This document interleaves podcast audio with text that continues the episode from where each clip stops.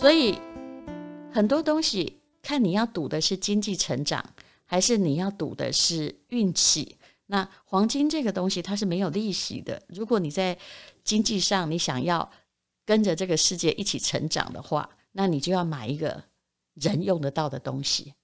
我这是最简单的说法。好，房子也人卖得到，人用得到。那你买的股票，比如说台积电，它生产的东西也是人用得到。ETF 帮你选的股也是人用得到。最近也有人跟我说，嗯、呃，有一位很聪明的人，他这个股市哦可以赚很多钱。他说他都不买零零五零跟零零五六，因为利息哈、哦、是这个他的费用哈、哦、是内含的。也就是它里面其实扣了一些钱，这个我知道。他建议大家买个股，但当然呢、他也有很多信徒，我也觉得他很聪明，他永远参加什么股市比赛都可以取得第一名。可是你要想想看，你还要盲从吗？你还要去看人家每个个股分析吗？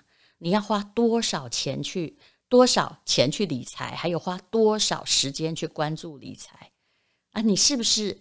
可以像他这样稳定的，或者是充满纪律性的，然后动足机先的去操作呢？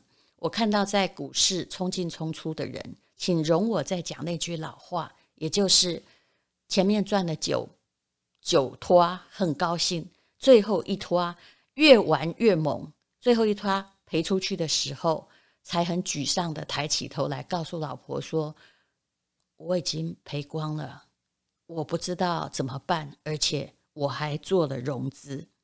好，跑赢通膨，并不是只叫你买房子，其实还有很多事情。如果你能够有一间自住的房子，很好，因为至少它是一个底。我曾经说，它是进可攻，退可守。家里呢，自己安心，老婆安心，小孩也会安心，不会被人家赶走。因为通常人家都是在房子涨了。他想要卖掉的时候，把租客赶走。就算你遇到很好的房东也，也一样。那么，要跑赢通膨有什么个人的方法？如果你现在也没有什么钱的话，第一，其实你还是要提高自己的财商。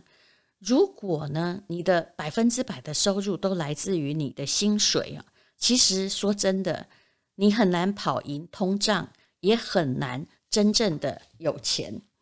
那也许很多人，台湾有百分之四十的人，这个也是做过统计的，他们呢是想要靠保险变有钱的。可是你也是低估了通胀的威力。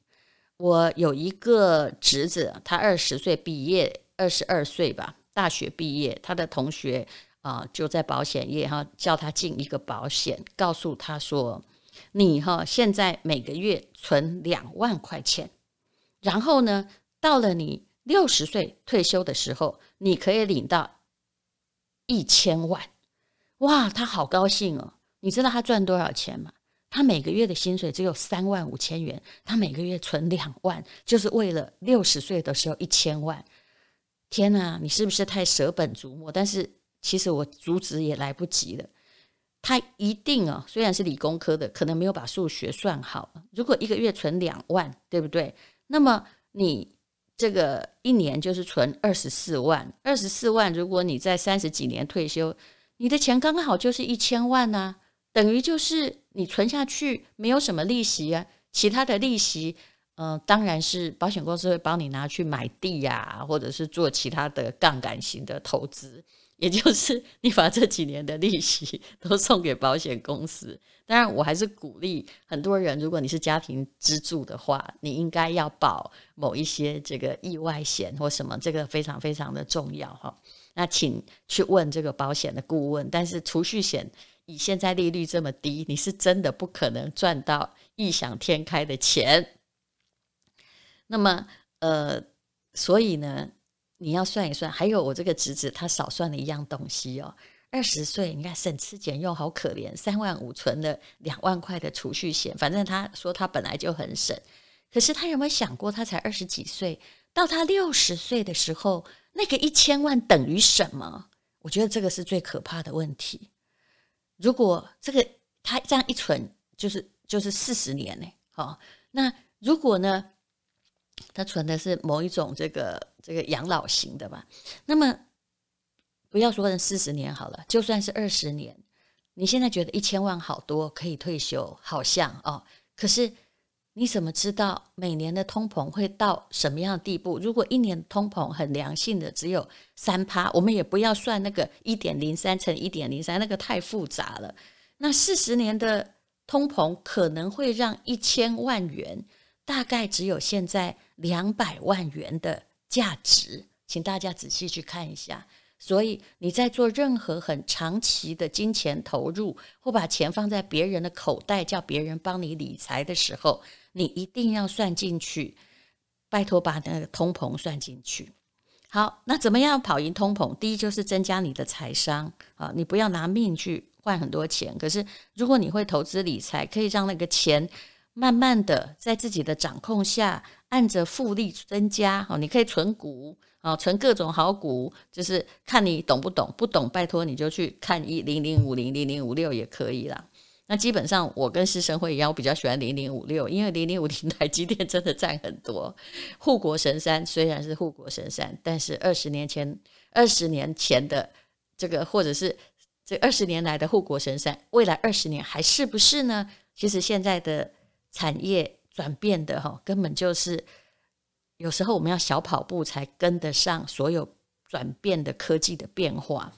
好，那第二就是，我还是很相信，投资你自己的知识是不会亏本的买卖。埋头苦干呢，或者是像老祖宗告诉我们的，一定不是什么长久之计。你必须很聪明。那聪明不是指智商高，而是如果你愿意去学知识，我很相信。你有时候种豆会得瓜，种瓜会得豆。你会从很多的地方突然了解，或者你结识的人脉，因为他也是学习型的人格，你找到了创业机会，或者你学习了某一种独特的技术，那么你很可能就会成功。投资自己是可能比我刚刚讲的投资房子会成功很多。来，我投资的这个房子二十年，包括我省下去的房租，好了，我大概。赚了两千五百万哈，如果你把最多的加一加哈，这样子，那可是如果我投资我自己呢？西元两千年的时候，我到底在做什么？哦，那个时候我其实还是在写书。那你也知道，如果我不是一直在转变，但我人生老实说，我为什么来谈钱？我实在是看到太多人应该要有晚年要高枕无忧，但是后来还是自己这个不知道。脑袋哪一根筋烧掉，然后一直到五十岁才来问我，在我念了商学院之后，问我怎么样理财。那么我的人生也不是为了钱，可是两千年的时候，呃，我那时候是法律系毕业，中文研究所毕业，然后再当作家。两千年的时候，我进入一个新行业。其实我是西西元两千年才开始当主持人。我不是觉得这个机会很好，而是我很知道这件事对我挺有趣的。也就是你去做一件有趣的事，然后去执着于它，去把自己做好。也许主持人没做好，但是的确他给我给了我除了作家之外的第二桶金。我去学习理财知识，我再去念商学院。事实上，我也有一些商业上的投资，还有我对金融知识的掌握。我后来觉得，我真正的稳定感来自这里。那现在呢，我们的 FB 也有做一些小小的电商，那收入也不好意思告诉你，反正我们都有开发票。但是这也是我后来跑到上海中欧还有台大 EMBA 去学习经济，然后有了解什么样是经济新经济，什么是网红经济的结果啊。那么第三点呢，就叫做，请你哈把钱有价值的花在当下。然后花在投资你自己，花在旅行，我也觉得这你还是会把它赚回来的。你花在买愉快的经验，因为人生很短暂，你也不要每天都要为养老的时候想，因为你怎么知道你活得到养老的时候呢？那如果你要活得养老的时候，你要把钱花在哪里呢？花在值得的记忆上，还有更重要一点。你其实要锻炼身体。巴菲特曾经说：“这个投资这件事情哦，很简单，就是呢要有够长的坡道，还有够湿的雪，你的钱就会像雪球一样越滚越大，越滚越大。坡道呢越长越平缓就好。如果你现在已经到了四五十，也没有别的才能可以赚钱啊、其实你也不要急。那现在你能做什么最赚钱？也就是你还是要一开始慢慢的理财，然后学会理财，但最重要是把自己的坡道做长一点，也就是锻炼身体。活久一点，很多人呢、汲汲营营想要钱，却忘记了身体不健康最花钱，而且不但会花钱，还花掉你子孙的钱。你只要生错一种癌症，当然有些人得了癌症也不是自己想要的，或搞错了一种病啊，那你很可能健保一不保的话哦，这个我家里是很有经验的，比如说我妈妈后来这个呃晚期的费用一年大概。吃标靶药物哈，刚好是健保不保的，大概要花一千万啊。然后他其实我后来发现，我妈过世之后，当然那个一千万我们还是得花了。